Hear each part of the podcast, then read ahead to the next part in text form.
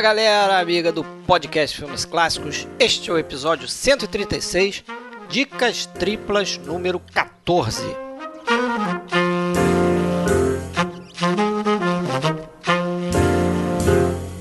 Para manter aqui a nossa tradição, a gente traz três filmes de países diferentes. Hoje tem filme brasileiro aqui, de um diretor muitas vezes esnobado, esquecido dentro da filmografia nacional. Temos um filme de ficção científica que combina com os tempos que a gente está passando agora, os tempos de pandemia. Filme de um diretor americano famoso. E temos o único filme pelo qual esse diretor argentino é conhecido, mas também é aí talvez um dos melhores filmes argentinos já feitos.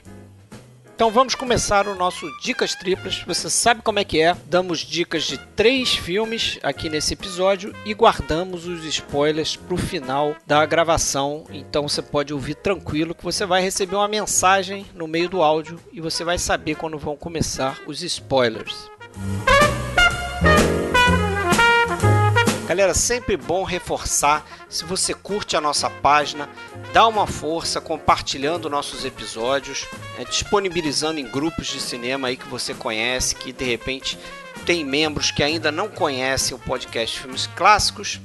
E saiba que você pode sempre acessar o nosso site filmesclássicos.com.br, procurar nossa página no Facebook, só buscar pelo nome Podcast Filmes Clássicos. Você pode também entrar no nosso grupo para isso, basta mandar uma mensagem privada para Fred Sanjuro ou Alexandre Cataldo, que a gente inclui lá, o grupo é secreto. E também você pode nos ouvir em diversas plataformas de podcast, entre elas o Castbox, estamos no iTunes, estamos no Spotify e praticamente qualquer tocador de podcast aí que você tiver, você consegue achar procurando pelo podcast Filmes Clássicos. E também temos a opção de você nos ouvir pelo YouTube, ok?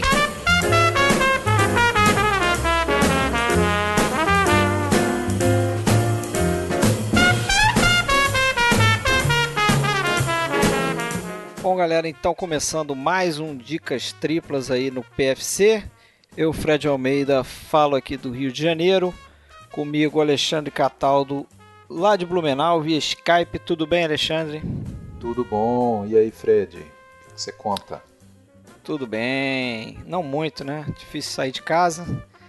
Mas tem só histórias infantis aqui. Mas com a gente aqui também hoje, voltando ao PFC. Casa está sempre aberta, é claro. Sérgio Gonçalves. Tudo bem, Sérgio? Fala de São Paulo, cidade natal do diretor do meu filme, hein? Já tô dando dica. Vamos lá. Dica já. Fala Fred, fala Alexandre, como é que vocês estão? Tudo bem? Tudo bem? Tranquilo aqui. Tudo bom, tudo bom. Bem-vindo de novo, Sérgio. É sempre um prazer. Isso aí, vamos. Vocês sabem disso. Cada um escolheu um filme aqui, né? Naquela nossa tradição de não repetir os países, né? Dentro do episódio. Então, só que a gente ficou dentro do grande continente americano aí, né? Exatamente. Pela primeira vez, 14 Dicas Triplas. Primeira vez em que não tem filme europeu na parada. Olha só. Inovando ainda, hein? Isso não foi pensado, né? Foi só um, um observado por você agora. E nem eu tinha pensado nisso. Mas é verdade, né? Não, o Alexandre é o cara das estatísticas. Das estatísticas. Né? Estatísticas, é. tabelas e. Excel. Isso aí. Vamos começar na ordem cronológica, né? Como a gente combinou.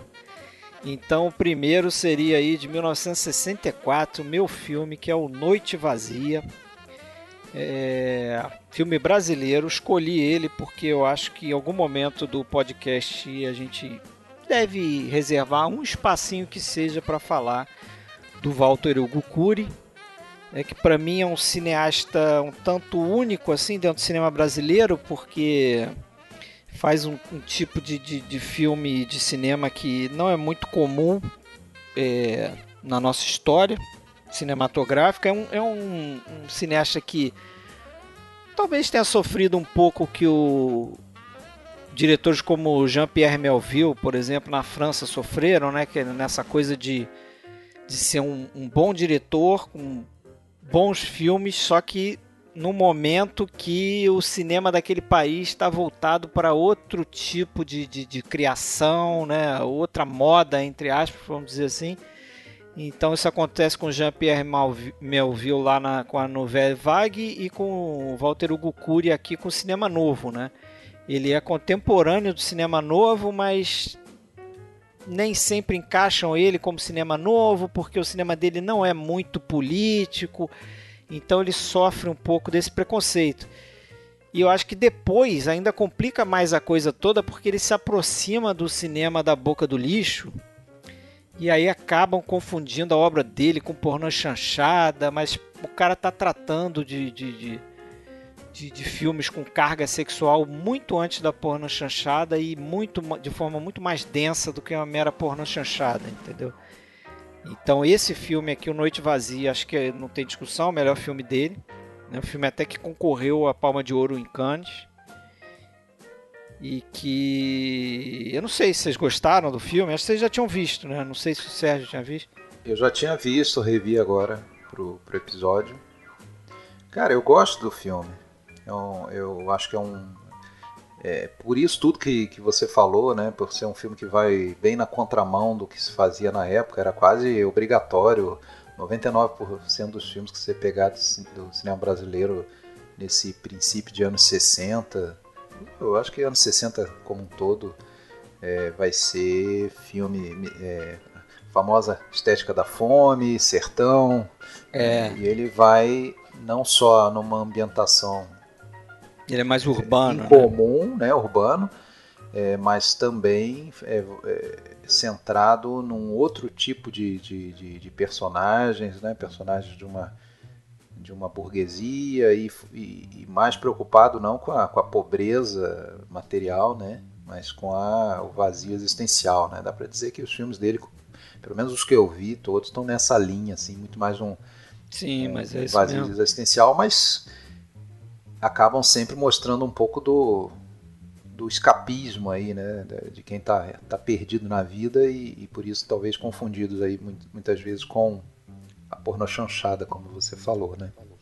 É, esse é o aspecto que, que me agradou no filme, né, essa, essa abordagem dessa questão né, que o próprio nome, título do filme já, já traz, né, Noite Vazia, mas esse vazio existencial que acaba sendo atemporal e universal, né? É, é, é década de 60, mas você pode transportar para hoje perfeitamente, que sei lá, dois jovens saindo à procura de diversão, quando na verdade eles estão tentando preencher alguns vazios é. imensos que existem na vida. Isso né? fica muito claro Essa... ali naquela cena da boate, né, que eles ficam pulando de uma boate para outra e ficam, porra, mas a... vai acabar sempre na mesma coisa. Nada satisfaz as... os caras, né, parece. É, especialmente aquele personagem do Nelson, né, que é o que é o mais jovem ali, que ele. Acho que a primeira, a primeira cena dele ele tá tendo uma DR aí, como se diz hoje em dia com a namorada, né? Mas Isso. é uma DR ao estilo. ao melhor estilo é, Antonioni, né? é. né? Quase sem palavras. Ele fala alguma coisa do tipo: Eu não me sinto bem em lugar nenhum, né? É, ela, qual é? O problema sou eu? Você quer terminar? Não, o problema não é você, o problema sou eu. Aquela velha desculpa. É. Mas... Mas acho que no caso dele é uma reflexão mais profunda mesmo. Não está usando como desculpa, né? É, é, é, é, aquilo é, você vai ver ao longo do filme, né? Quer dizer, esses caras não se satisfazem, né? Tem uma hora que eles estão no carro e ele tá, ele tá falando acho que da Itália, o, o outro, né? O, o Luizinho, né? Que é o alfa male ali, o, é o macho alfa ali, né? E ele tá falando como é chato ir para Itália, algo nessa linha, né? Quer dizer, voltar, ir para Itália, quer dizer, aquela burguesia que tá acomodada, que tá vivendo na bolha, que não consegue olhar para fora e que está ao redor e que busca no, no, no, no, instinto sexual, na satisfação sexual, uma forma de escapismo daquela rotina né, diária, familiar. Né? Não, não por isso, acho que não por acaso o, o filme começa com o filho dele dentro do carro, né? Você vê ele deixando o núcleo familiar, você nem vê o rosto da esposa, você só vê a esposa olhando assim de longe, quer dizer, o cara sai de casa, aí fala... O garoto ali é o filho do Cury mesmo, né? É o, filho do Cury? É o Wilfred Cury. Ah, é? Filho. Inclusive, tem uma, uma edição desse filme em que ele, ele faz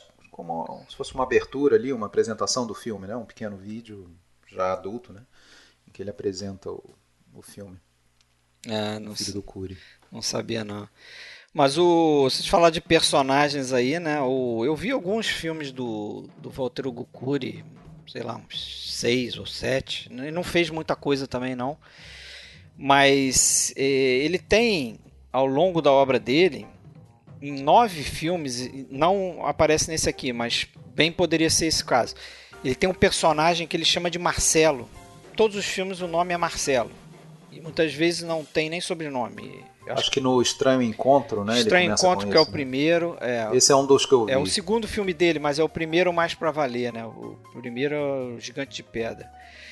Mas tem outros filmes, tem o Eu, né? Que é aquele famoso, com o Tarcísio né? Meira, né, com a Monique Lafon, com a Bia Seidel, não é isso o nome dela?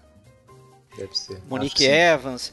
É, Bia Seidel. Aquele é o personagem Marcelo. Aí tem outro personagem Marcelo, tem um filme que é mais dentro da porno chanchada chamado Convite ao Prazer, que também é o, é, que é o mesmo, é o mesmo, basicamente o mesmo personagem. Ele muda algumas coisas assim, evolui, mas é aquele cara né, de, de alta classe ou classe média alta, mas que está justamente inserido nesse contexto que está o personagem do Luizinho aqui, né, do Mario Bevenuti, que é esse cara que muitas vezes tem ali a família, é pai de família, mas que o cara vive na noitada e o negócio dele é caçar mulher. É, e nós, porra, acredito que vocês também, a gente tem até uma certa dificuldade de entender como é que aquele camarada, o que, que ele fala pra, pra, em casa. Ah, pra, é, acho tá que... saindo já com a noite avançada para virar a noite mesmo.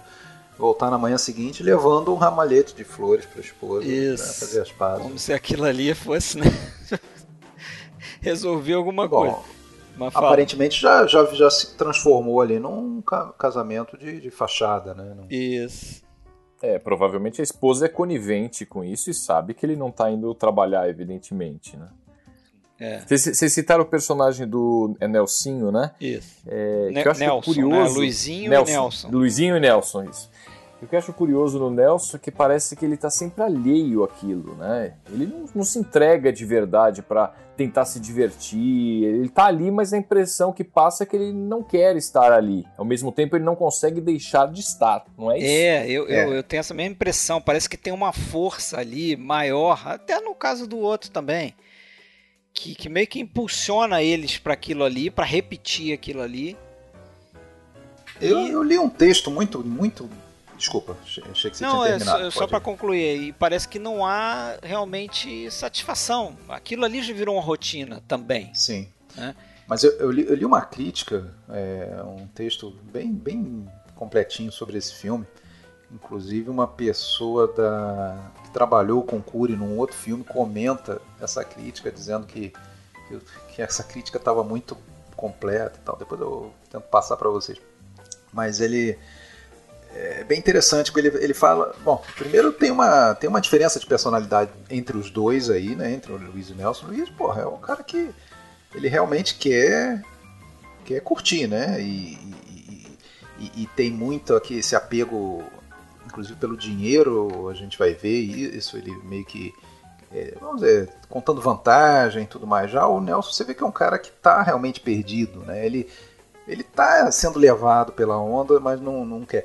E, e, como ele é um cara mais jovem e mais, vamos dizer, bonitão, é, a impressão que dá é que o, o, o Luizinho utiliza Luizinho, ele. Ele né? convence, é, ele convence, ele precisa sair junto com ele para atrair, atrair, a mulherada, né? Chamar a atenção. Então, pô, ele. Tanto que ele, em princípio, ele diz que não quer sair aquela noite, mas, mas acaba indo e, e a noite inteira fica querendo encerrar, mas é convencido. Inclusive no final do filme já já, tão, já tem uma combinação para a noite seguinte, né? Que ele fala também que não vai, que precisa descansar mais. é, isso não é spoiler, não.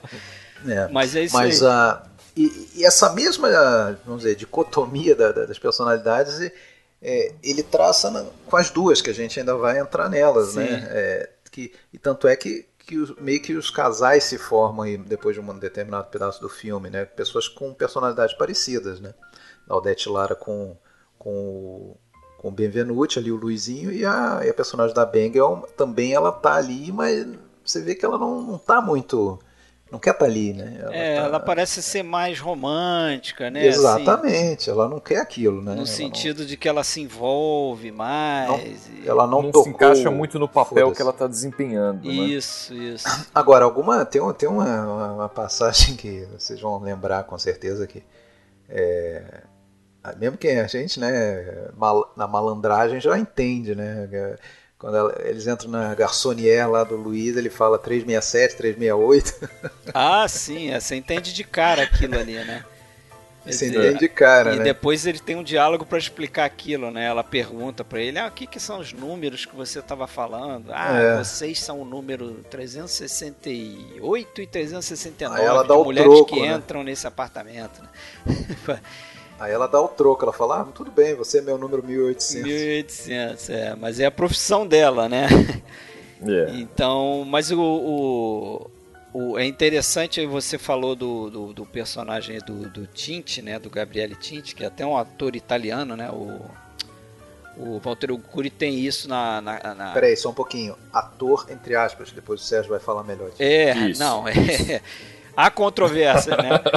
Mas ele fez, ele fez, acho que a carreira dele toda na Itália, né? E o, o Walter Hugo Cury, ele tem isso no, em outros filmes também. Ele tem um outro, um outro filme chamado Na Garganta do Diabo, que é um bom é, filme, é, cara. Que ele... Você sabe que ele veio pro Brasil com a Norma Bengel, né? Que a Norma Bengel, ela depois de ter feito ali aquele. Acho que ela apareceu mesmo no Homem do Sputnik, né? E depois Isso. fez dois fez ótimos a... filmes em 62, né? Pagador de Promessas e, e os Cafajés.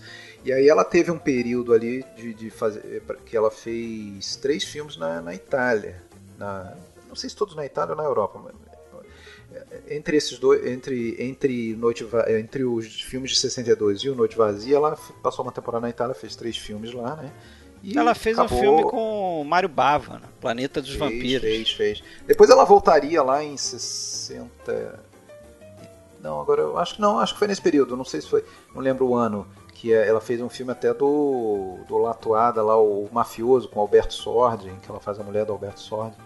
É, mas o ela daí começa a namorar esse cara, né, o Gabriele Tinte, e traz ele a tiracolo para o Brasil quando ela volta e o Walter Hugo Cury, que não era bobo, já. É, mas eu tava falando isso porque ele tem filme. um filme antes dele, que ele faz, 60, esse Na Garganta do Diabo, ele utiliza outro ator italiano, mas era um cara que nasceu na Itália, mas faz carreira no Brasil. Mas o que eu queria dizer é que tem, vocês falaram do Tinte ali, aquela, né? Você até falou daquela cena inicial que tem aquela DR dele lá com a namorada, a noiva, sei lá o que, que é é que em alguns aspectos do filme os personagens parecem para mim estátuas. Vocês percebem isso também? Eles, eles, eles são imóveis, eles Na abertura do filme e... a gente já vê aquela sequência com, com fotos de, de é, tipo estátuas, objetos de arte. Estátuas, né? aquilo lembra, lembra os Spartacus também, né? O início do o crédito dos Spartacus também ele filma várias estátuas e tal, até a tipologia parecida e tal. Bom, mais do que cinema novo, que é uma quase uma oposição, e, e, mais do que se você pode pensar em novela e vaga e tal, eu vejo muita relação com Antonioni nesse filme dele. Sim, né? sim. É com a trilogia da, da incomunicabilidade. Né, aqui, essa sequência de abertura ela parece o final do Eclipse, né, em que simplesmente ele abandona os personagens e vai para mostrar é, é, o sinal, o, o semáforo, é, a rua vazia. A rua, é, vamos dizer, aquele contraponto do, daquele ambiente frio, daquele ambiente é, é, sem alma da cidade grande, né, da cidade opressiva. É típico dos anos 60, essa angústia que aliás está. Vocês falaram, né? Eu acho que o Sérgio falou, é cosmopolita. Isso, esse filme, essa história pode ser feita em qualquer país, né? Inclusive a gente tem lá o, Longa Noite de Loucuras na Itália, a gente tem o.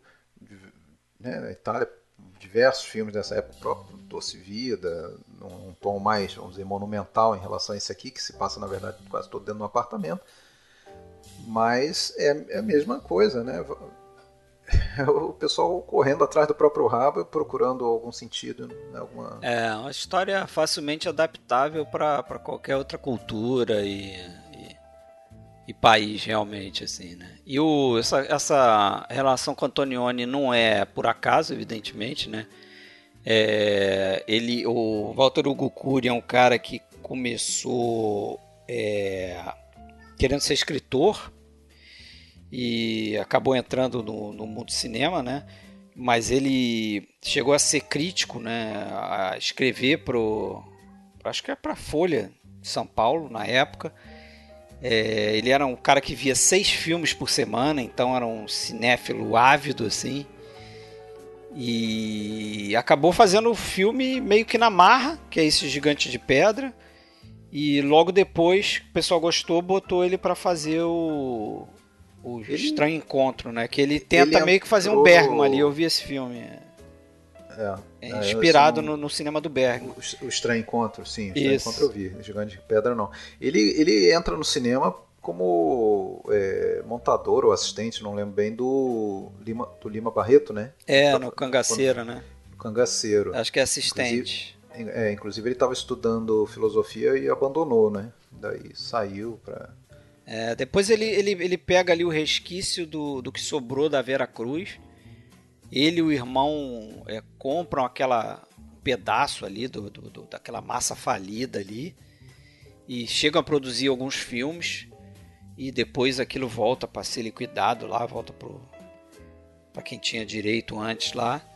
Mas eles tentam fazer cinema de alguma forma, né?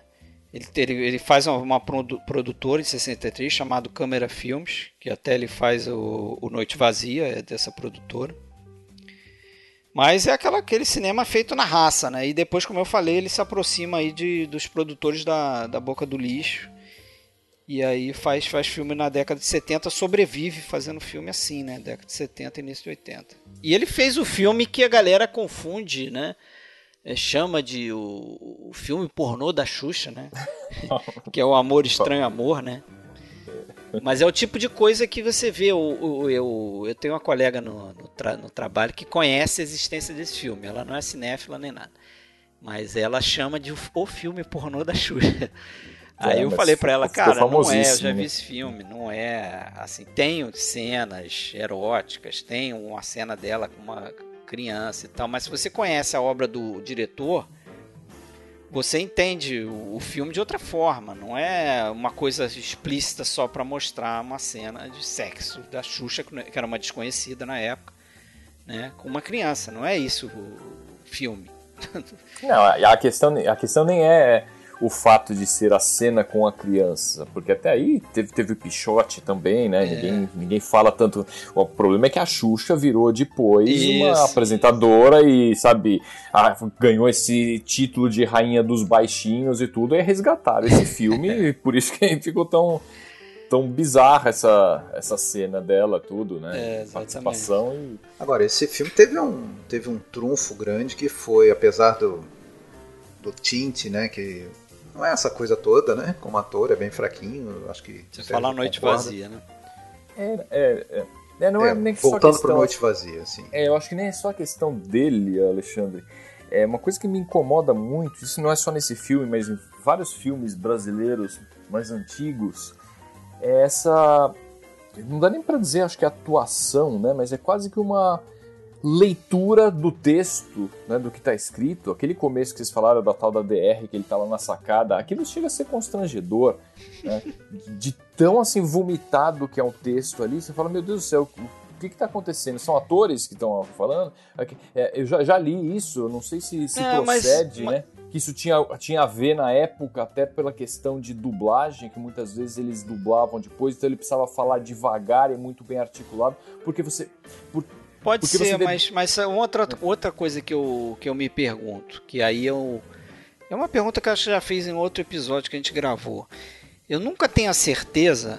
Às vezes os diálogos me incomodam, mas eu nunca tenho a certeza de é, se as pessoas naquela época falavam muito daquela forma e como a gente conhece o idioma e a gente vive né, na modernidade, conhecendo o idioma como ele é hoje, e, e portanto a gente tem como comparar com o que a gente vê como é no passado, se a diferença não está aí. O que, que eu quero dizer? Por exemplo, você, você hoje você sabe.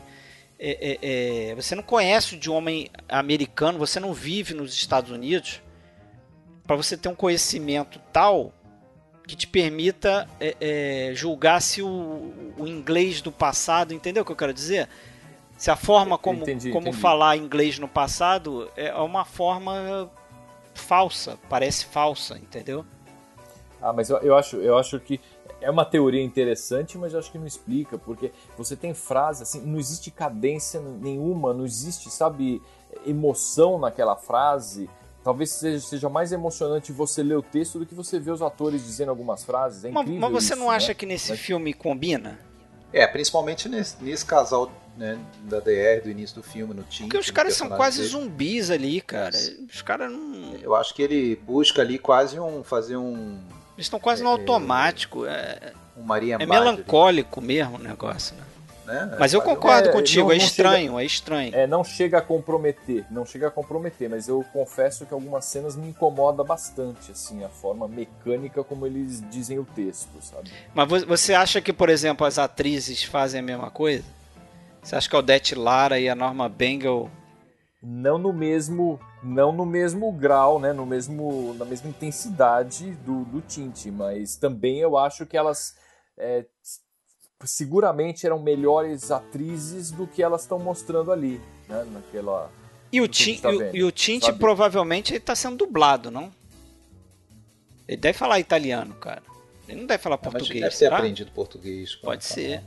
Mas olha só, deixa eu falar uma coisa, cara. O... Isso aí foi um tremendo trunfo, né? Botar essas duas num filme, porque as duas eram, na época, as, as atrizes mais é, importantes do cinema brasileiro, assim, né? A Norma Bengo, depois desse Sim. filme de 62, ela vai, ela já ela foi a Cannes com, com o Pagador, né? É, e a Odete Lara também vem de, porra, aquele é, é bonitinha mais ordinária, é, Boca de Ouro, é. anteriores, né? Ela, ela tava na crista também. Então, tá. assim, o cara reunia as duas ali no filme é, chamou bilheteria tipo, pra caramba. Mal, é mal comparando um aí. Sucesso de tá, bilheteria esse filme. Se fosse um diretor francês botando, sei lá, Jean Moreau e. Que aliás é sempre comparado um pouco ali com a. Brigitte Bardot e Jean a Brigitte Bardot, é, é, colocando as duas ali num, num, filme, né? Isso compensa um pouco. E o Mário Benvenuti, aquilo, cara, também não, não, me agrada muito dele como ator. Acho que eu já vi um outro filme dele. Eu acho até que do. do... Ele tá no Estranho Encontro também? Tá, Deve ser do tá. Cury também. Ele, ele é, é, fez outros é, filmes com, com É nisso, é, não é grande coisa. Depois eu acho que foi pra novela também. Cara... Agora, vocês repararam o Davi Cardoso fazendo uma ponta nesse filme? Sim, sim. O cara que depois vai ser o papa aí da, da porno chanchada, né? Até foi um pornô, acho que esse cara fez. Mas ele fazendo um, uma pontinha, né, cara? Um moleque que vai usar o apartamento, Isso, vai tentar usar o vai apartamento. Vai tentar usar o apartamento e o personagem lá do Luizinho já tenta se aproveitar, né? Pra trazer a garota pra já, dentro. Já, já ficou de olho na mulher do cara. É. Teu olhão, onde come dois, come três. É. não, não passa uma ali pelo radar do cara, né? É. Oh, meu Deus do céu. Agora, você que, você que é paulistano, é, Sérgio, você deve reconhecer vários locais do filme, né? Eu acho até que esse prédio da abertura é um prédio famoso lá. Eu cheguei a anotar o nome, mas não me lembro. É, eu acabei, acabei não indo atrás, não. Mas é, é que. Deixa eu é ver se eu acho aqui. É, o são, conjunto, são conjuntos são do centro. Dos, Conhece dos... conjuntos Arvos? Não, não conheço. Não. Nem sei, não sei se, existe ainda. É. Não, modificou muito, o centro mudou muito, né? Nessa época aí você tinha os, os bondes, né? É, aliás, também a gente falou num episódio de Gastripas sobre o São Paulo Sociedade Anônima, que é um outro filme aí que e também paga um tributo aí à cidade de São Paulo, né? Para quem é de São Paulo ver, ver aquele filme, fica identificando lá um monte de lugares, tal, né? Que... Você que quase não gosta disso, né, Alexandre? É, só que no, no caso de São Paulo eu já não conheço o suficiente para bater o olho, ah, não, isso aí. Não, mas tem um momento ali que eles marcam o encontro na Paulista com Augusta, não é isso? É, Paulista com Augusto. É, esse aí, pelo menos, é, bom, não aparece no filme, né? Só, eles só marcam, mas. E tem o Zimbo, tal do Zimbo Trio, né? Na, na cena. Uma, aparece no filme, inclusive, não só a música deles, a tocada de. Um, eles aparecem na boate, né? Um estilo bossa nova misturado com jazz aí, como eles aparecem tocando lá, o Zimbo Trio. É. E, e, essas boates, esse começo do filme é, é deprimente, né? Os lugares onde eles vão. Né? Sim, aquela, sim. Tem... Aquela conhecida lá, mais velha, que se aproxima. E... É, e tem uma moça também que meio que se atira para eles, né? E o cara dá uma rechaçada. Ah, você é muito comum, você é muito normal, quero é. algo diferente e tal. Mas é. Eu acho que aquele, aquele início ali, né? Ele ele já dá o tom do filme, né? E ele usa muito aquele recurso do raccord de olhar, que eles chamam, né? Você mostra o personagem, mostra o que ele está vendo. Mostra o personagem, mostra o que ele está vendo. Aí você vai fazendo as leituras né, através da expressão dele, né? tipo o efeito Kuleshov, né? E já dá aquele tom de que os caras estão ali naquela e parece que estão em looping, né? Ali. Noite seguinte vai ser a mesma coisa. Mas é verdade. Isso, é isso. deixa pro spoiler, né? Deixa, deixa pro spoiler. Não sei se vocês querem falar mais alguma coisa por mim. Eu só lembrar que tem a fotografia legal também do, do cara que faz vários filmes com o Walter Gukuri, que é o Rudolf Ixey, um austro-húngaro. Um né? É. E ele faz outro filme também que eu recomendo, se vocês não viram, que é o Na Garganta do Diabo, que também é com a Odete Lara, filme de 60, lá do início da, da carreira do Walter Ugukuri, que é bem interessante também. Ele tem um outro filme que, que, que eu não lembro se eu vi, tá? Que é. Dizem que é meio quase uma, uma continuação, assim, não declarada do. A Ilha, não? Lembrar. Não, não é o A Ilha, não. É o Corpo Ardente. Corpo Ardente, isso. Que lança Dina Sfat. É uma. É, esse eu vi também. É? Lembro. Eu acho que eu vi, mas eu não tô lembrando nada dele. E tem um, esse outro filme que eu falei, que é o Convite ao Prazer, que é bem semelhante à Noite Vazia, assim.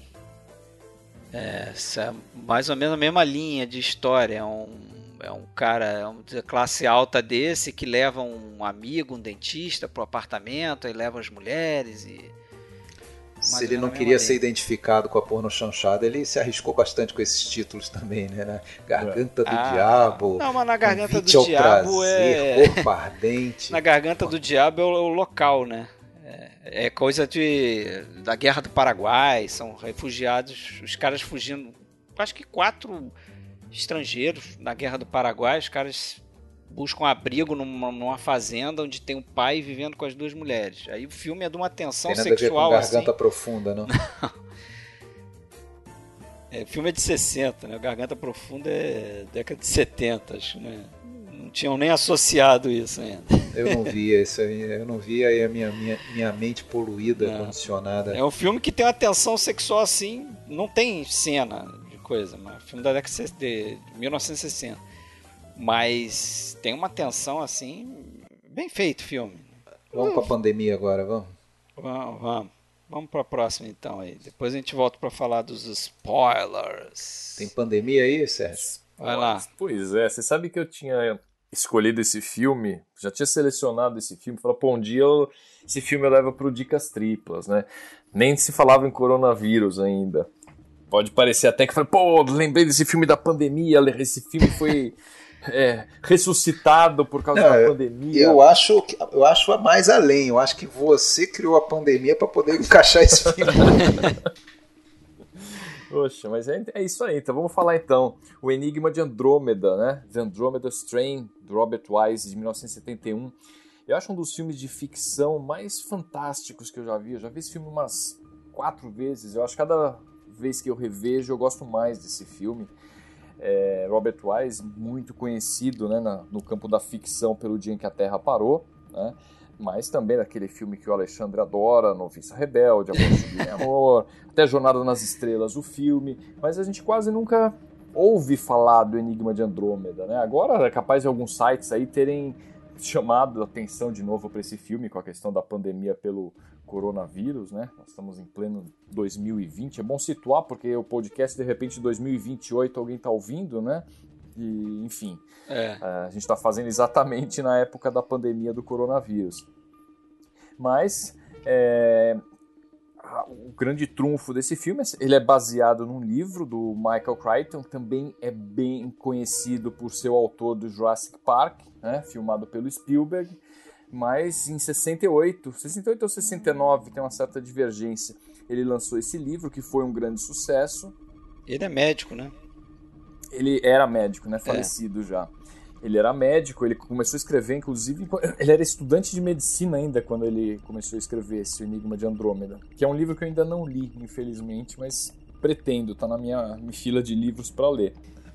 Parece que ele estava estudando em Londres, é isso?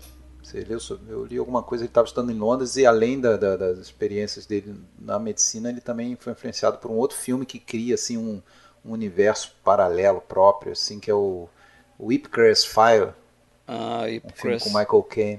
Mas eu, Mas... Vi, eu vi que a inspiração dele, isso ele falou numa entrevista, a inspiração dele foram duas coisas. Ele tinha esse nome, é, Andromeda Strain, na cabeça, ele sabia que ia chamar algum livro por esse nome. E ele tinha lido um livro sobre evolução e o autor, em algum momento lá do livro, é, um trecho meio desconexo, falava assim: Ah, e é incrível como nenhum autor de ficção científica tenha pensado ainda em escrever uma história sobre um microorganismo que adentra a atmosfera terrestre e causa algum tipo de, de problema, entendeu?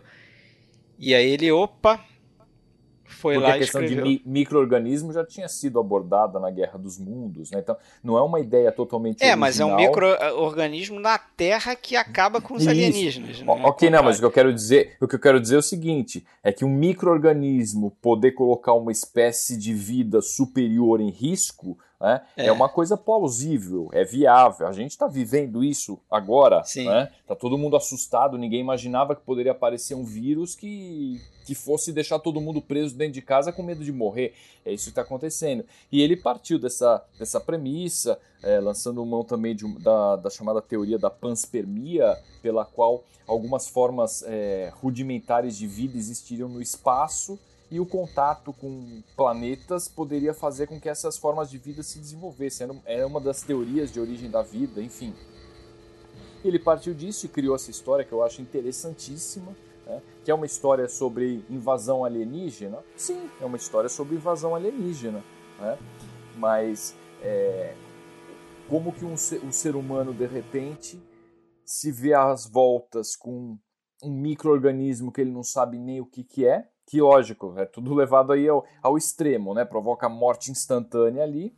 E, enfim, cria-se o terror, cria-se o terror de um, de um possível hecatombe, aniquilação da raça humana. E o mais legal de, dessa história, e é isso que me atrai muito nesse filme, é como ele é, esse tema é tratado com seriedade. Né? Não sei se vocês têm essa, essa impressão também, como o tema é levado a sério ali. Né?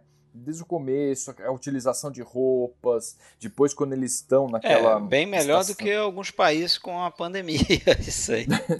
é, não, mas, mas é isso mesmo. Eles tiveram muita. É, muita assessoria né, da parte técnica, inclusive os equipamentos de laboratório, eles usaram equipamentos de laboratório de verdade ali para fazer algum, algumas experiências, os experimentos. E, e, em estrutura, me lembra muito, o Enigma de Andrômeda, me lembra muito Tubarão.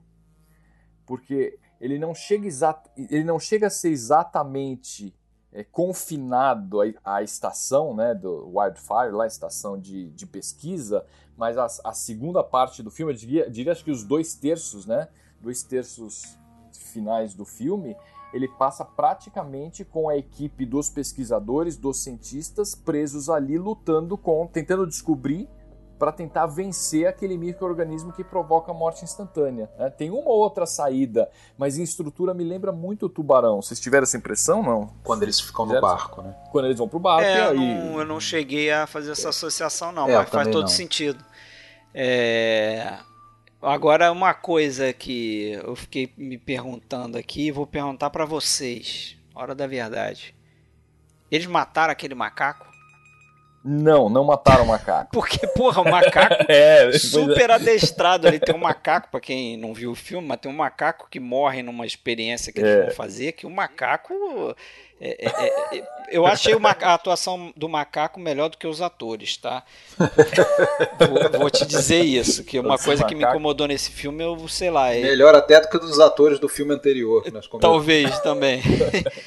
dos homens, pelo menos. Acho que o Odete Lara, Norman Bengal mandam bem. Mas é, eu acho que essa coisa de que alguns é, diretores às vezes fazem é às vezes é um pouco arriscado, né? De casting, de decisão de casting, né?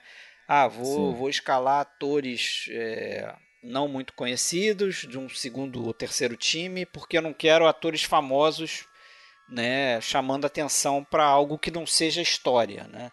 E aí, no caso Sim. que você falou, eu concordo, a coisa é levada a séria e, e até por ser muito técnico o filme, às vezes ele cai num problema que eu vejo em outros filmes também. O, o, o diretor, o roteirista, ele precisa te explicar muito com diálogo as coisas que estão acontecendo. Então, ah, Wild, Wildfire é uma estação que faz isso, isso, isso. Nesse nível aqui você vai ver que acontece isso. Você tem que botar essa chave aqui para desarmar isso, senão tudo vai explodir, não sei o que, babá. E algumas coisas assim eu não, não, eu não comprei. Não, não consegui comprar. Tipo, ah, por que, que tem que ser só um cara que tem que ter a chave para desarmar o negócio todo? Entendeu? E aí depois a gente entra no spoiler, porque no spoiler tem umas coisas para fazer para falar, que assim, que o final eu achei um pouco meio forçadinho assim. Eles criaram uma situação para criar uma tensão para levar para o final do filme. Mas Sim. por outro lado, eu acho que o filme ele tem essa essa coisa de ser meio visionário nessa questão, principalmente do uso de computadores ali, né? É... Ah, é de toda aquela, aquela resolução, de toda aquela investigação e, aquela, e a luta contra o, o inimigo ali, que é aquele organismo, ser através do, do processamento do computador e né, o computador que faz as análises que chega nas conclusões e é uma ferramenta poderosa como a gente sabe que é hoje, mas em 71 isso não era claro, né? É, não. O, o computador ali, ele ele toma algumas decisões e tudo isso entra evidentemente na parte da ficção, aquilo que ele projetava para o futuro, isso. que hoje, como você falou, hoje isso realmente já acontece em muitas áreas da medicina, o computador acerta e acerta muito mais do que, do que o melhor especialista na área, né? É. Isso, isso realmente acontece. Mas essa parte de, dessa investigação como eles fazem, é tudo muito muito bem feito, né? Muito bem feito, passo a passo, quais são as etapas para você identificar o microorganismo. Em relação ao macaco, você perguntou, a gente acabou não falando, é, né? O macaco sim, não, o macaco não morreu. Na realidade, ele foi exposto a uma concentração alta de gás carbônico. Putz. É quando você é exposto a uma concentração alta de gás carbônico, você na verdade dorme, entra num processo chamado de narcose, você dorme. Tanto que assim que ele caiu, é, eu, eu, li sobre isso até e depois até, até queria ver a cena. Diz que assim que ele cai, aparece até uma sombra que, é, que é, já era uma pessoa que estava lá já com um balão de oxigênio, oxigênio. para colocar oxigênio de novo. Ou e... seja, eles torturaram o macaco, mas não mataram, é isso. É, ele, é, ele foi inconsciente, né? Ele, ele deu uma asfixiada. Deu um nocaute ali no macaco, eu falei, caraca, mano. É, ou, é, hoje já seria difícil né, fazer um negócio desse. O macaco seria feito todo no computador para não ter problema com ninguém, né? Mas ali tudo é para valer mesmo. Eu né? acho até que no tem aquela cena que o um dos personagens ali é, é até o ator mais conhecido. Ele já vi ele em outros filmes. David Wayne. Isso, que ele ele dá um vacilo lá e se, se expõe ao, ao ao contágio ali. E o outro, que acho que é até um médico, né? Que é o solteiro, lá, que é o cara que tem a chave vermelha, fica tentando é, é, encontrar o, o por que, que algumas pessoas sobrevivem àquele, àquele vírus, né? Então você tem o velho e você tem a criança, né? Que são os sobreviventes daquela cidade que foi devastada ali. E aí ele fala nessa questão da narcose, né, que você chamou. É, não, isso, é, isso é do macaco, né? Não, isso é do macaco, mas, mas não tem é. uma relação porque ele fala, ah, respira fundo, porque aí o. Né? É, não, o, o que acontece é o seguinte: o vírus ele, ele mataria a pessoa, levando, né, no mecanismo de ação ali do vírus, ele levaria a uma coagulação instantânea do sangue. Ah, só que ele não conseguiria agir em, em faixas anômalas de pH sanguíneo. Hum, é, então. É técnico esse negócio. É, é, é, é, é técnico, é um pouco. É meio Não pode estar nos extremos, né? É, Era só se tivesse extremos, um, né? pH mais extremos. Então, na verdade, por que, que, a, por que, que a criança estava viva? Porque era um bebê diabético, na verdade, que ele entrou num processo de cetoacidose diabética, que é quando por não ter insulina, o Alexandre deve conhecer bem isso, né? Alexandre, você já deve ter lido sobre isso. É o que, que acontece? O organismo ele passa a quebrar gordura ao invés de quebrar é, extremamente ácido. O... É, os metabólitos gerados pela, pela quebra de gordura para gerar energia levam à queda do pH no sangue. Então essa que era a questão, por isso que o bebê não morreu. Né? Hum. Então o que ele quer fazer, na verdade, ele está falando pro, pro, pro médico lá, o o pesquisador lá, esqueci o nome dele, é o, o Dutton, acho que é o David Wayne, né, que vocês falaram. Com a respiração, a gente consegue modificar o nosso pH. Se você respira muito rápido, você entra num processo chamado de alcalose respiratória. Mas se pH você sobe. continua fazendo isso, acontece outra coisa também, né? O quê?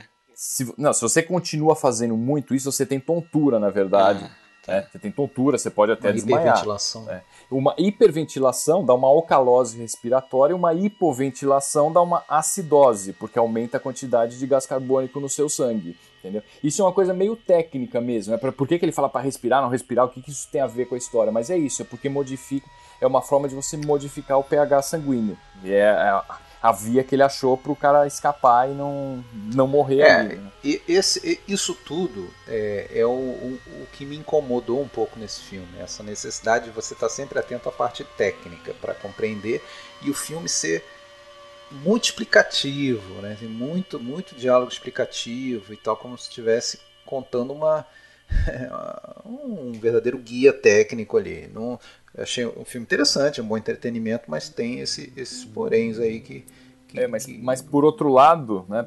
Por outro lado, se você não é explica, é se você não explica essa parte técnica, ah, complica, não, né? Porque complica, não tem ou você você vai adaptar um outro livro, então não vai adaptar esse livro, é, essa não. história, né? ou você vai acabar tendo que mudar toda a história. Então, se você quer realmente ser fiel é, ao que está escrito, que eu imagino que seja isso, né? até pelo fato de ter sido escrito por um médico. É, e eu, e eu, mas eu tive, eu tive essa sensação, falei, poxa, isso aí talvez seja uma coisa não só confusa, mas um pouco chata de repente para para quem não entende o que está acontecendo, ter que ficar prestando atenção e tudo isso para saber, mas qual que é a pegada da história, né? O que acontece? Né? Por que, que, o, que o vírus não, não matou o velho e o bebê? Então é sei lá, talvez eu, talvez eu tivesse informação Sim. privilegiada aí. E essa, mais fácil essa cidade, Agora... que no filme acho que é Piedmont, né? A cidade fantasma do início, que todo mundo morreu, menos o bebê e o, e o velho, né? Eu não lembro se é Piedmont, alguma coisa acho assim. Acho que é isso o nome.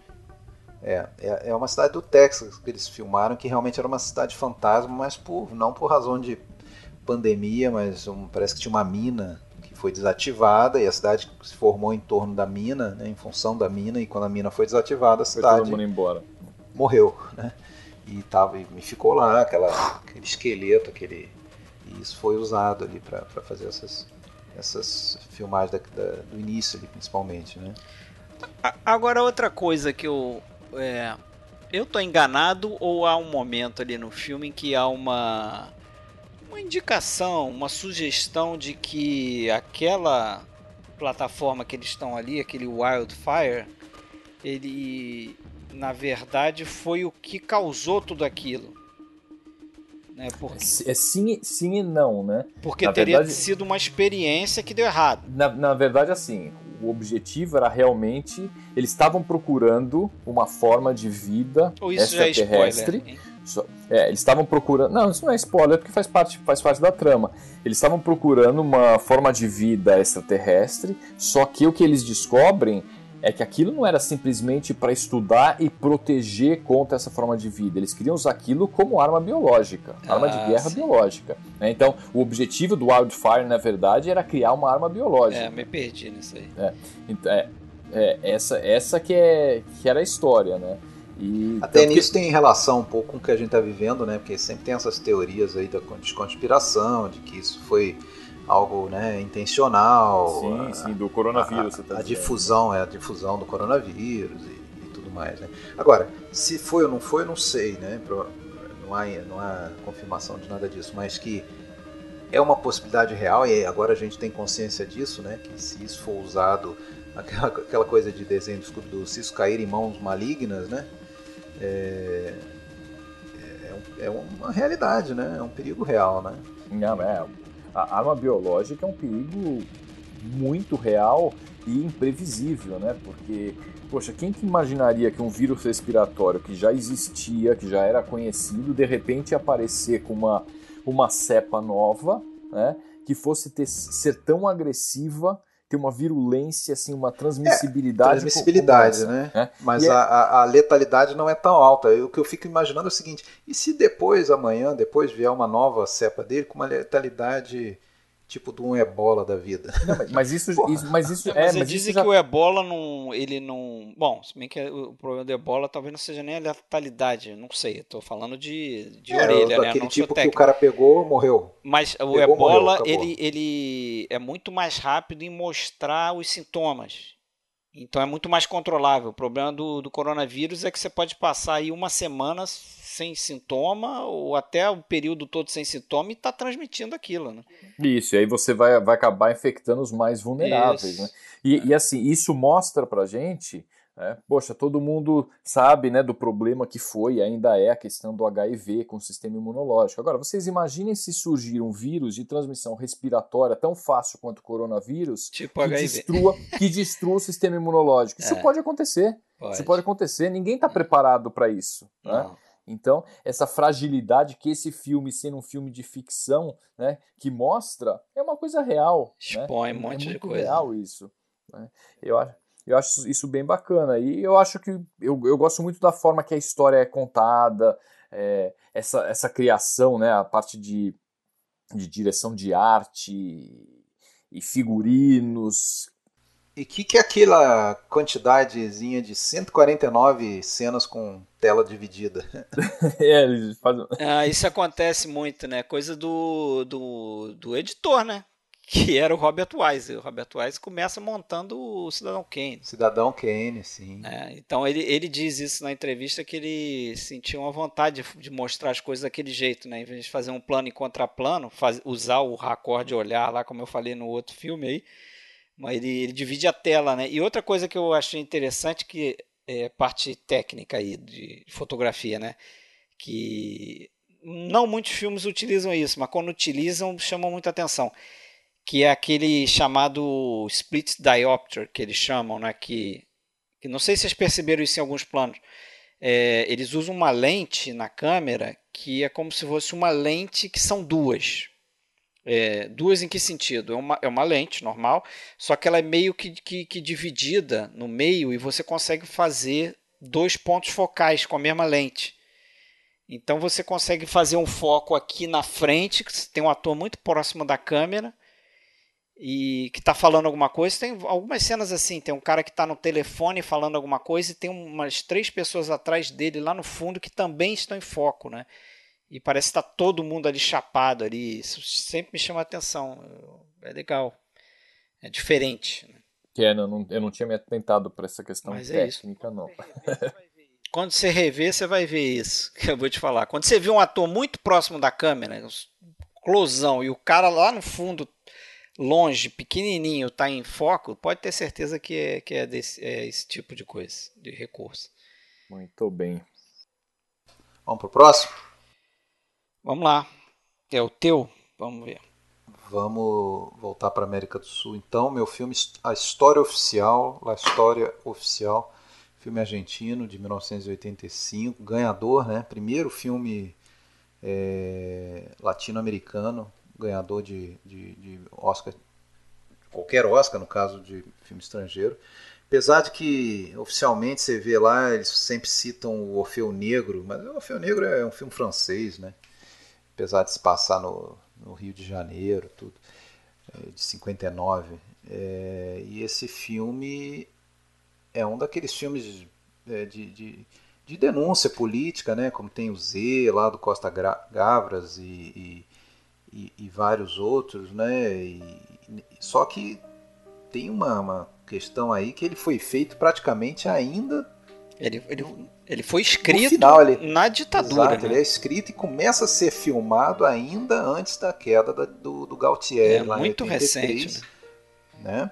É, e mesmo ainda depois da queda, ainda a equipe recebe ameaças e tal. Por quê? Porque o filme, para quem não conhece, o filme ele aborda o período ali do da, da Guerra Suja, né, de 76, 1976 a 1983, que foi o período da ditadura argentina, em que um número aí discutido, né, de, alguns falam 10 mil, alguns chegam a falar 30 mil pessoas simplesmente desapareceram, né, pessoas é, indesejadas aí pelo, pelo regime, né, regime militar, mas com apoio forte aí da, da, da alta burguesia, da, da dos industriais, né, inclusive com relações com os Estados Unidos, né, como inclusive tem algumas é, o filme tem vários a isso no filme, né, tem personagens Os brinquedos da garota são em inglês também, são americanos. Isso, Na festinha também, da garota, né? E também mais uma coisa que tornou o filme extremamente polêmico e, e, e combatido foi a alusão a a omissão cúmplice né, da Igreja Católica. Né? Tem uma cena marcantíssima do filme. Do confessionário, que, né? Do confessionário, que você vê que o, que, que o padre quer, como se diz hoje em dia, passar pano, né? E, é, e deixa pra tipo, lá. esquece e, isso aí, você tá perdoado, é, vai, vai Esquece isso aí. Né? Mas assim, se você tenta se colocar na situação daqueles personagens, né? O filme Bom, a personagem principal, né, Alice, é uma professora de história, né, o que já, já lança aí até uma, uma, uma pontinha assim de, de não, não, digo de ironia, né, mas afinal de contas você está tratando também da história recente do país, né? Ela, você vê que ela na aula de história ela já lida ali com algum embate de visões, aqueles alunos aparentemente é, não querem nada com nada. Ela sabe ela... menos de história do que os alunos.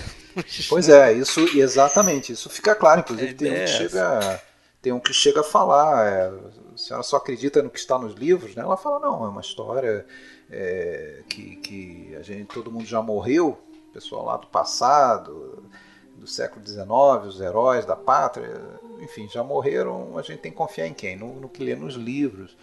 E um aluno chega Enfim. a dizer que a história é escrita pelos vencedores pelos assassinos. Vencedores. Né? O que é uma verdade até certo ponto. Né? Muita coisa que a gente, nós, da nossa geração, aprendeu é, de história, hoje em dia já é bastante. já está sendo reescrita. Né? Muitas coisas já não são tão.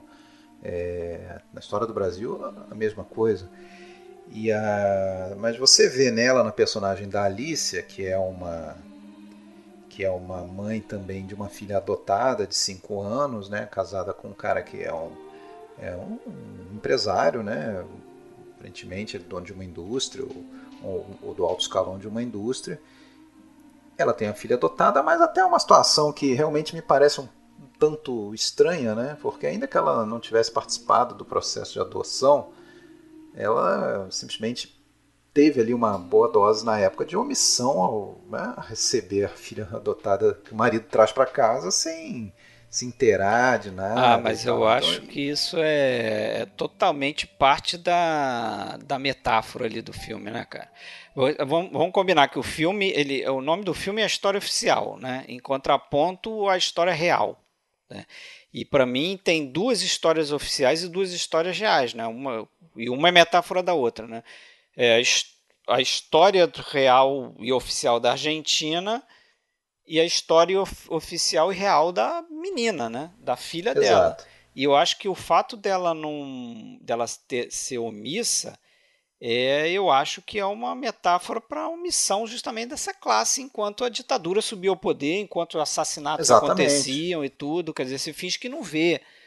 Né? Você não quer se envolver com aquilo ali. Você está no bem bom lá, no teu apartamentão e tal. E você está vivendo naquela bolha.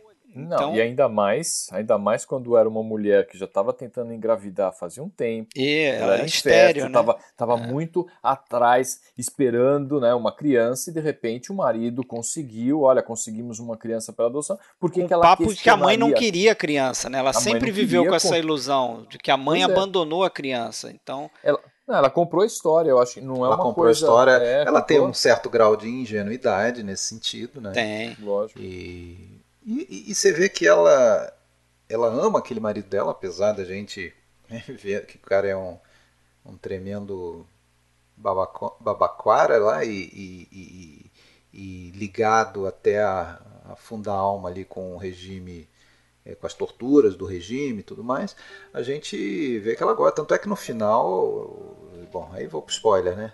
Você vê que, que ela tem uma tendência. Ela, isso é o maior drama da Alicia no filme, né? Que mesmo ao conhecer a verdade, ela, ou talvez até pior, pior ainda, por conhecer a verdade, ela fica daí. É, abre uma ferida que não, não vai ter mais como curar. Ela não. Depois de saber que ela sabe, ela não tem mais como voltar atrás, né? E, e bom, pode até continuar com a menina, não sei, mas não vai ser mais da mesma forma, né? Não, Aquela, é, uma, é, uma, verdade muito dolorosa. Né? É doloroso e assim, cara, é... essa parada aconteceu direto. Isso, isso aconteceu direto. É que a gente não. A gente talvez não conheça a história. Isso deve ter acontecido no Brasil também. Mas eu vi um, um documentário que não tem nada a ver com isso, mas tem, né? Chamado é, Memórias do Chumbo é, o futebol nos tempos do Condor. Não sei se você conhece esse. É um, é um documentário dividido em, em, quatro partes, né? Uma parte para cada ditadura aí na América Latina. Então tem uma parte que é no Brasil, uma parte no Uruguai, no Chile e na Argentina. No episódio do, da Argentina, o ponto central é justamente uma menina que foi adotada por um pai que era alguma coisa no, do exército, major, alguma coisa assim. A mãe, que estava ali meio alienada a situação toda, e que ela foi adotada porque ela era filha de, de um revolucionário desse aí que a ditadura caçou, matou, torturou, matou, e o major foi lá e pegou a garota, pegou os filhos do, do casal que ele, que ele. Quer dizer, na verdade ela não sabia se ele tinha envolvimento direto com, com a morte dos pais reais dela. Mas ele estava dentro do regime, entendeu? Que é uma situação praticamente idêntica do filme. Né? Exatamente. Né? Quer dizer, eles, eles matavam, sumiam com as pessoas e ainda pegavam os filhos, às vezes para cuidar. Pesado isso. É um né? negócio pesadíssimo, né? Você imagina você, como um adulto, descobrir um negócio desse, né? Então tem, tem esse contexto, né? É, e, da guerra suja do e, e, o filme começa a ser feito quando ela ainda está rolando né então tem muita o que a gente vê no filme por exemplo daquelas da, da, da famosa manif, manifestação da, das mães da Praça de Maio né uma, ali está sendo filmado um evento real né claro que tem a atriz ali que é colocada no meio aquela que faz a, a suposta avó, né? avó real avó, né? Que também não fica confirmado isso né é, ela é colocada ali, mas naquela, naquela cena, mas aquilo ali existia. Eu, eu, eu vi aquilo em 98, ainda tinha. É, é capaz de. Hoje em dia ainda existir lá uma meia dúzia. Claro que a coisa vai se dissipando com o tempo, mas é. ainda existem essas pessoas que estão aí há, há 40 anos em busca dos seus entes queridos, ou pelo menos. Não, não mais em busca, já, já perderam a esperança certamente, mas em busca de uma. É, uma rastrear o que, né? o que foi feito. Que é, né? algum registro, alguma coisa. Né?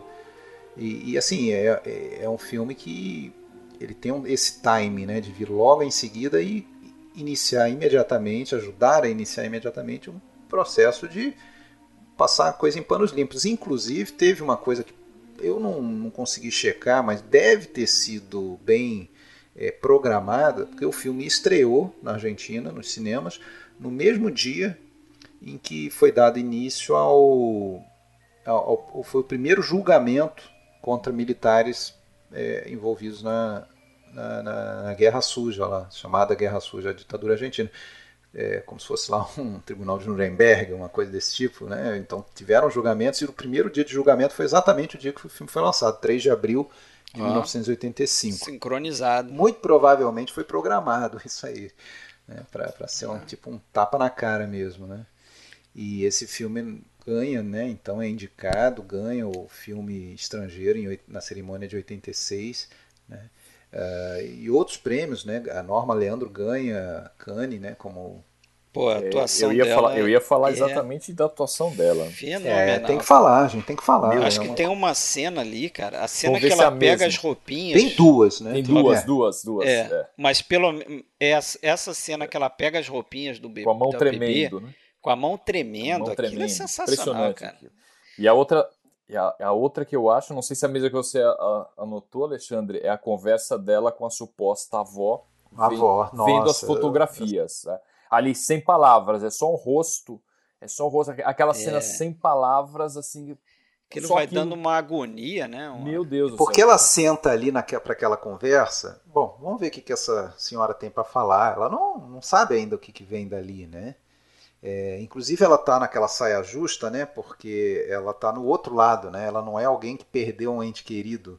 É, né? ainda e, perguntam para ela, ela, né? Ah, você perdeu alguém? Ela meio que desconversa e tal. Até descobrirem que ela que ela tem as informações, né? Todas, porque ela justamente não perdeu ninguém. Ela, ela Mas eu, eu citaria eu acho que são os dois grandes momentos de guinada da personagem dela de tomada de consciência. O primeiro é quando ela conversa com a amiga dela que teve exilada, né, que justamente porque era namorada de um Sim.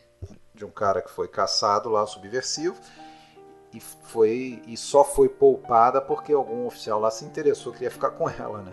Então ela não foi morta, acabou saindo do país e volta justamente para botar lenha. Na verdade é ela que inicia esse processo na cabeça da Alicia, né, de, de de explicar por que, que ela estava fora. É, inclusive ela, ela, ela, conta. Que é a Ana. É, ela conta algo que ela não sabe, mas que está acontecendo com, com a Alicia, né? Que é, ela dá esse exemplo aí de que.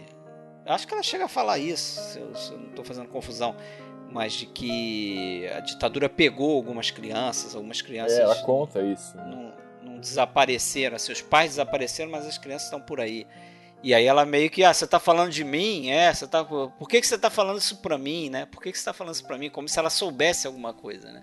Porque elas estão ali bebendo, meio que rindo, contando piada, e daí a pouco ela começa a contar essa história, e você vê que a Alicia, ela ainda tá meio sorridente, daí a pouco a expressão dela muda, o olho vai regalando assim, de... aí ela começa a fazer as associações, né? E aí você vê que está começando a cair é, as fichas, estão começando a cair as fichas para ela, né? Então, claro, para o desespero do marido dela, que nesse ponto aí, nesse ponto, a coisa já tendo sido feita lá atrás, cinco anos atrás, você também se coloca um pouco no lugar do cara, assim, é, o que, que, ele pode fazer nesse momento, né? É, voltar atrás, desfazer, é, qual é o futuro ali dessa família? Porque o, a gente vai falar depois, mas deixa para falar depois então, no spoiler. Né?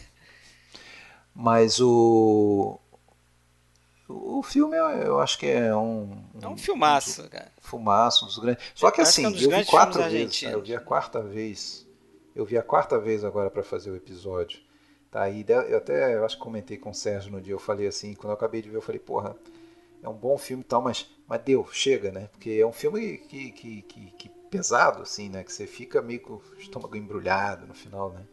Porque você não está vendo uma obra de ficção, você sabe que essas coisas aconteceram é. mesmo, e não faz tanto tempo assim. É, né? E aquele clímax que a gente pode comentar no spoiler, né? aquela, aquela cena final é muito. Aquilo ali é o que eu guardei da, da única vez que eu tinha visto o filme, foi aquela cena que eu guardei mais. Né? Eu, eu vi o filme agora pela segunda vez.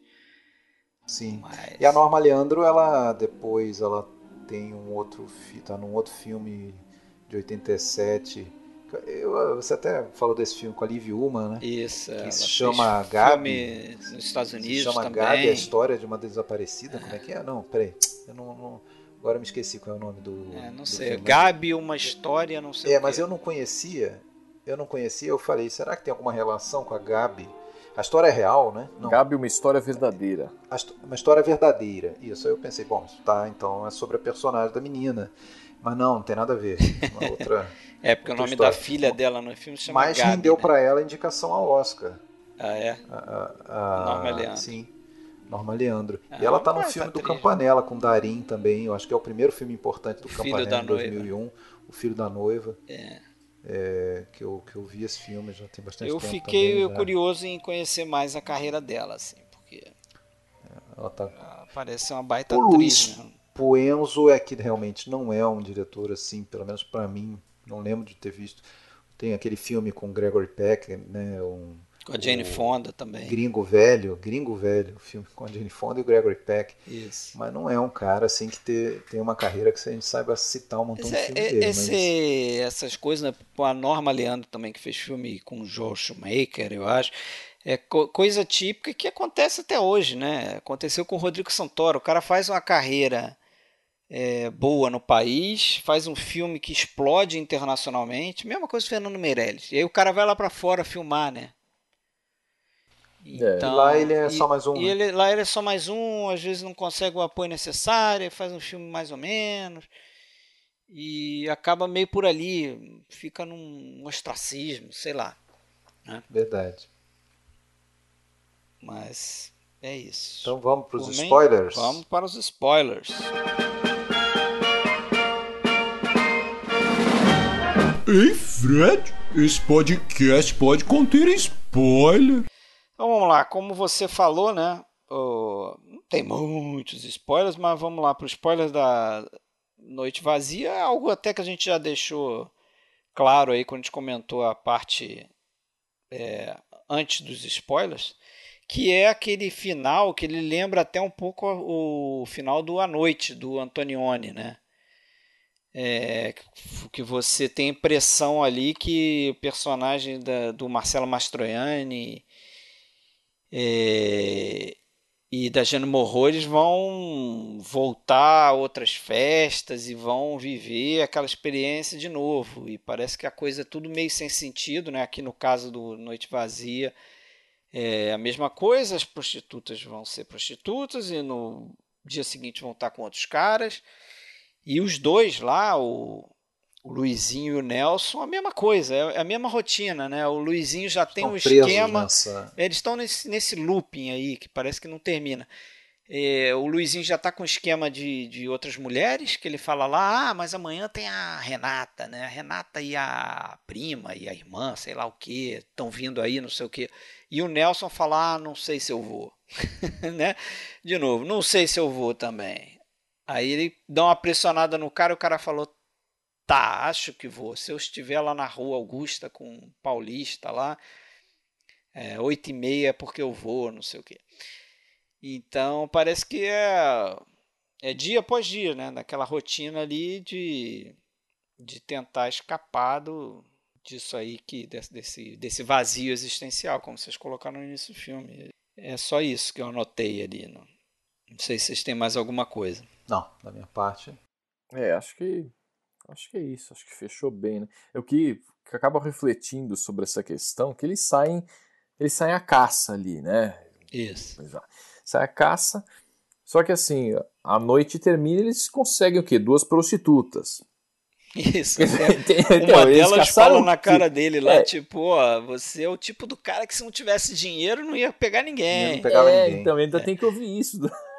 Pois é, é um, cara, é um É o, desastre, é o né? fim aquele- do poço total, né? É o fim do poço. E, e, e, e para mim, o, o, o mais interessante dessa busca e dessa, é, dessa caça, entre aspas, como você chamou, é que os caras saem para caçar, eles, entre aspas, conseguem é, a caça e mesmo assim não se realizam. Estão né? Não não estão estão satisfeitos. satisfeitos. Eles até falam isso no início do filme. Ah, ah, que quem dera que fossem. é, a, gente, a, a gente continua fazendo isso, repetindo isso, porque a gente tem a esperança que em um dado momento a gente vai encontrar uma mulher realmente sensacional, que vai ser tudo diferente, né? Quer dizer, aquela mulher que ele idealiza que vai ser, sei lá, o diferencial naquela coisa que já virou uma rotina para ele, né?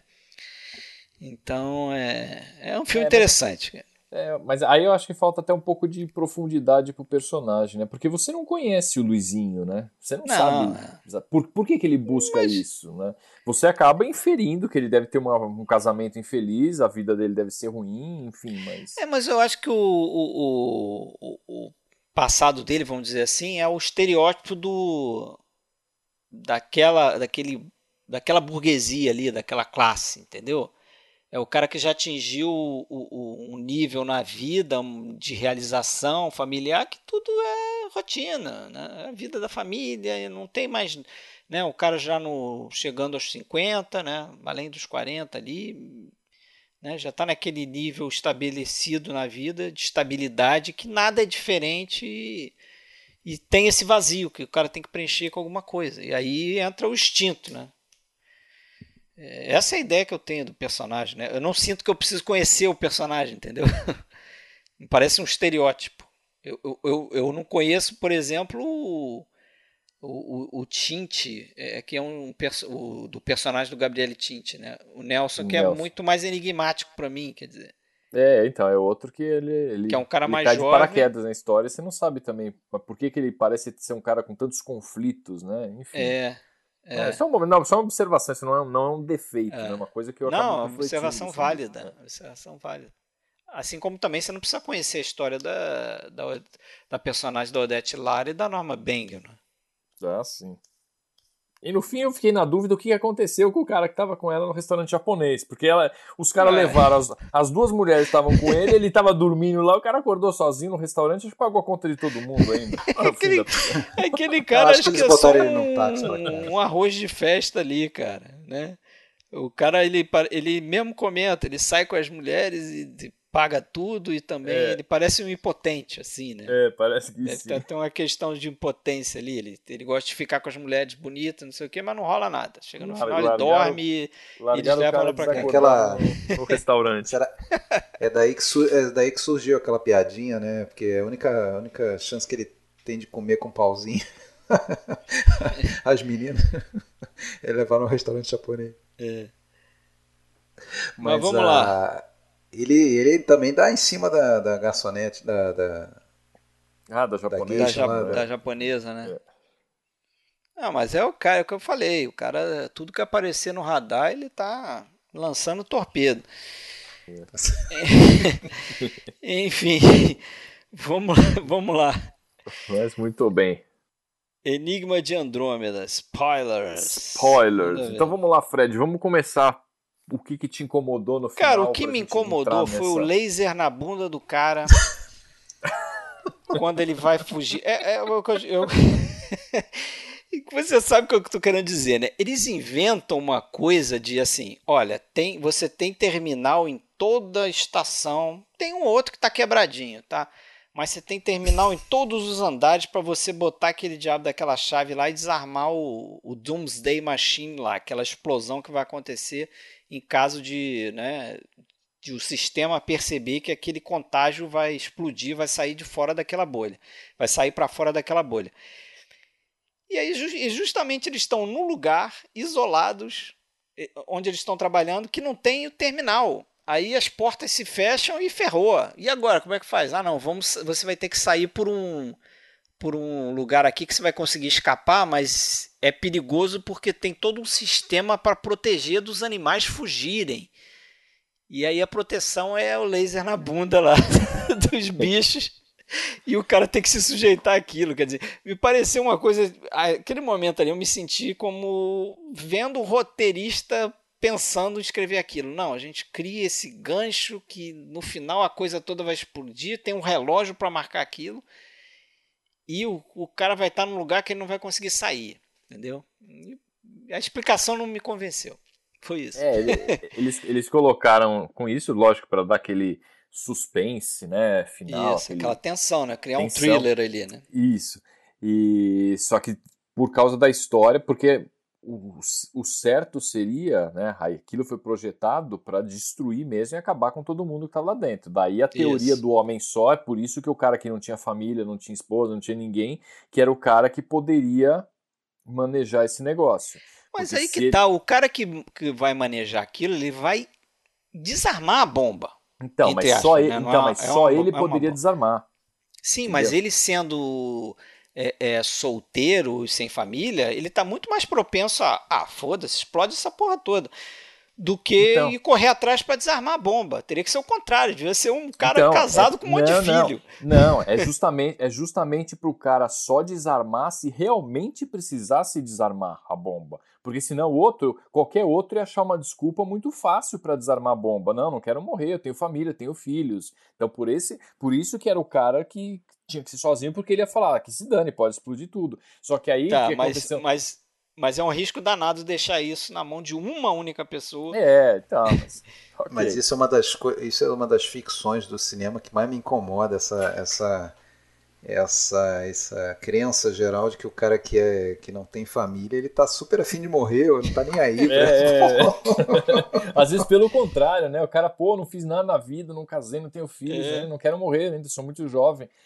E, e, ele, e, é. e- e eles entraram naquele problema porque apesar da, da infecção, né? Da, da infecção, não, da contaminação, eles tinham descoberto que uma explosão nuclear iria, na verdade, multiplicar o vírus ali. que Multiplicar, não é- ia dar energia que que, o vírus que precisava. não era um vírus proteico, ele era um vírus feito à base de polímeros, enfim. Tá. Mas, Fred, quando você falou do, do final, eu não pensei que fosse o, o laser na bunda. Eu pensei que fosse da, da explicação que eles dão pelo pro fato do vírus ter deixado de se tornar mortal, né? Não, isso. Não, não chegou a me incomodar, mas é assim. é- é, o que me incomoda um pouco ainda é a velocidade com que as conclusões são tiradas, né? Assim, não, O isso. cara tá com roteiro ali, porra. é, Ah, não, tem, tem- tem que acabar o filme aí, pô. O cara tá com o roteiro embaixo do tipo, braço. não, hein? aconteceu isso e ele multou por causa disso e aquilo. Não, É. mas isso vai acontecer, não o. Tá escrito aqui. É, não, mas no filme O precisava. Nicolas, Vocês sabem como é que é o nome do, do- Vocês sabem que teve uma que teve uma minissérie, né, em 2008. Eu não cheguei a assistir, mas talvez as coisas aconteçam de uma forma mais lenta, né? Mas com o mesmo, a mesma história, é isso? É, é, é, é a adaptação desse livro. Eles modificaram alguns personagens, mas é a, essa adaptação. o, o Nelson Guedin, que foi o cara que escreveu o roteiro, né? Ele tem uma piadinha, não é uma piadinha, mas tem uma anedota do que ele foi, ele estudou, né? Deu vários livros de ficção científica e tal. E aí para tentar estudar mais ainda, ele pegou o livro do do Crichton, né? E foi ver a bibliografia que eles Ah, que isso é tinha lá no final. É Só que fake. na verdade era, era tudo fake, né? Era, Fake é- news. É, é todo um universo ficcional ali no livro, até inclu- inclusive na, na bibliografia, né? Isso. E, e tanto é que os autores eram personagens do, do- da história, da né? história. Os É, isso aí foi legal. O cara inventou uma bibliografia para sustentar os fatos. É, que não, e, inventou. o, é, e o filme tenta mostrar isso também, como os fatos, né, o que aconteceu, que, como se fosse meio assim um documentário, tô contando o que aconteceu, né? Lógico que no livro isso deve ser mais, mais difícil você perceber, que você vê uma bibliografia e fala, ah, o cara deve ter consultado realmente isso, né? É. Mas enfim, ah, não, eu tava falando só disso, tá? o vírus no final sofre essa, essa mutação e deixa de ser mortal, né? Que é uma coisa que pode acontecer com qualquer, qualquer vírus, né?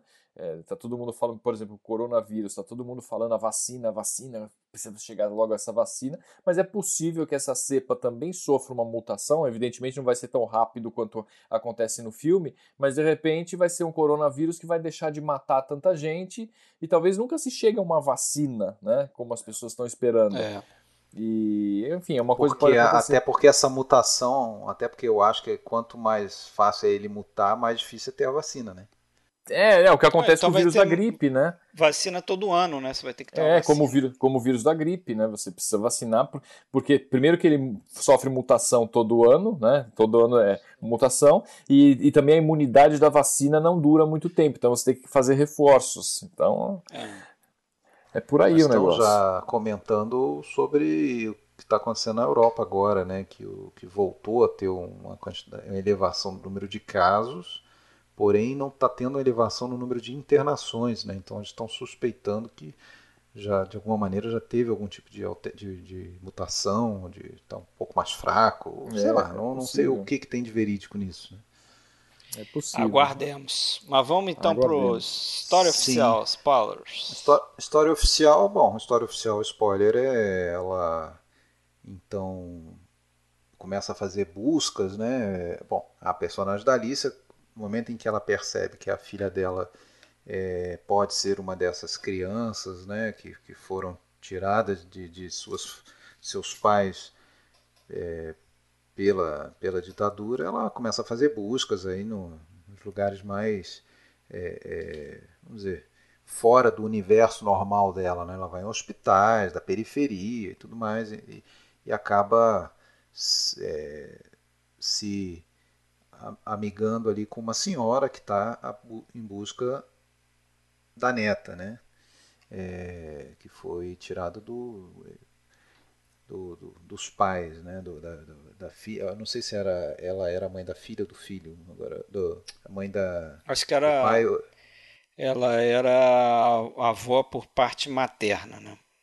Acho que ela era, era a mãe da, da mãe.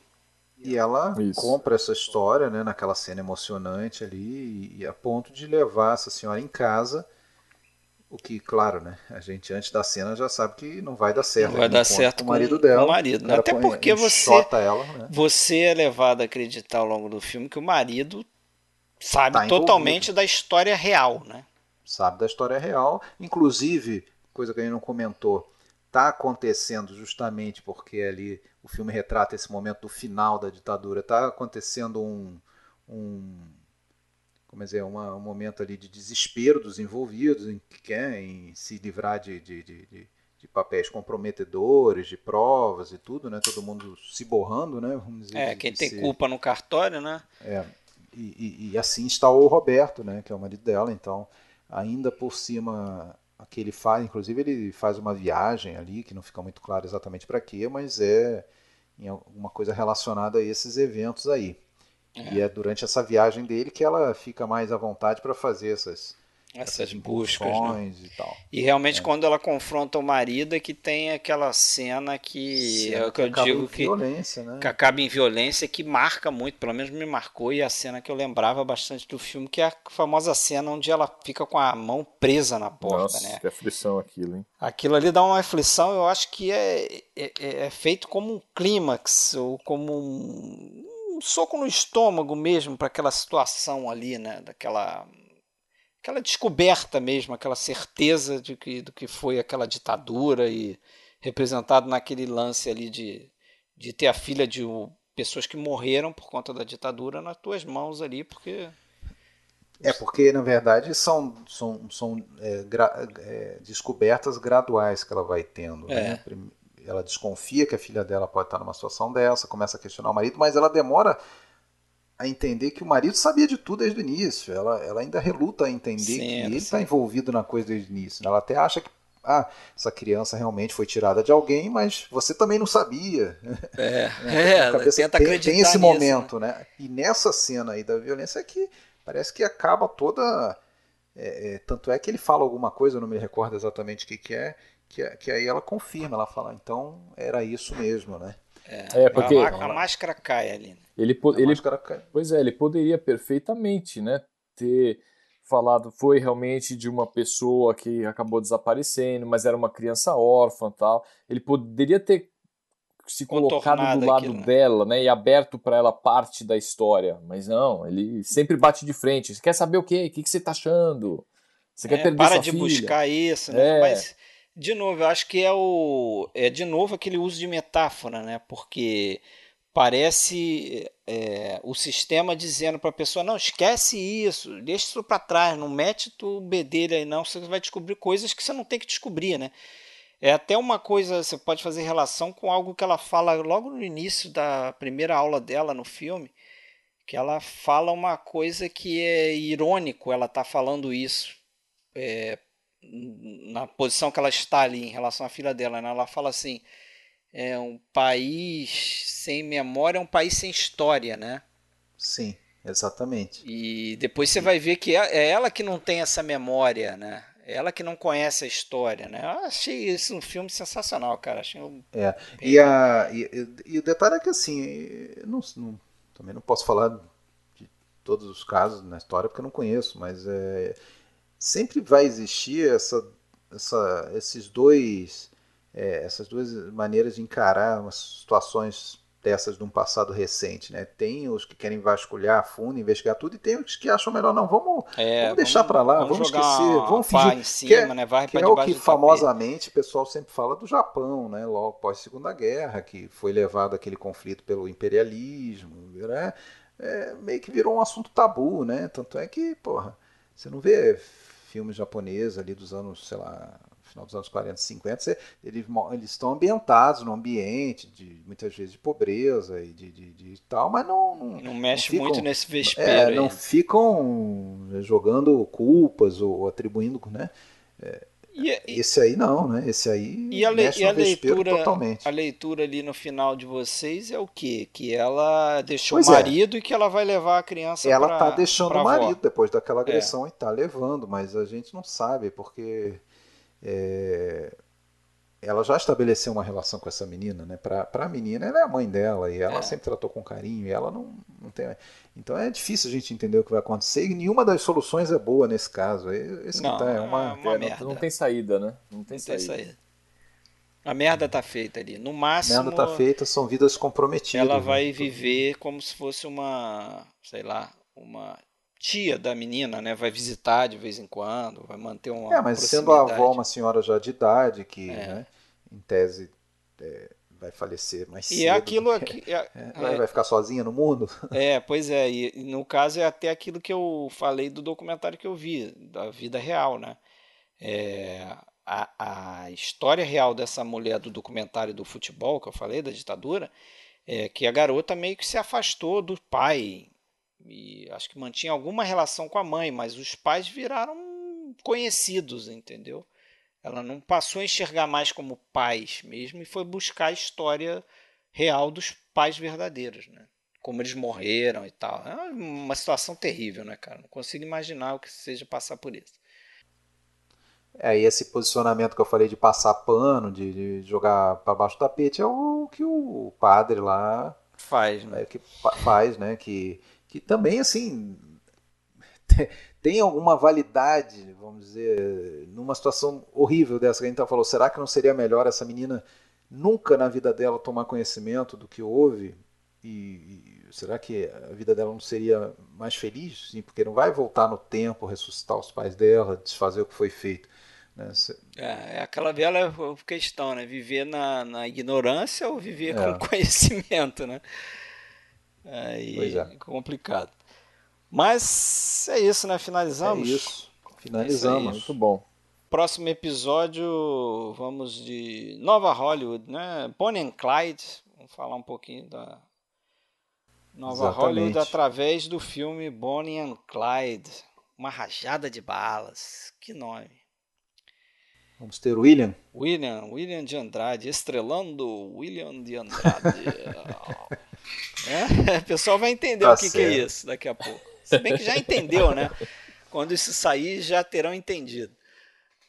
Né?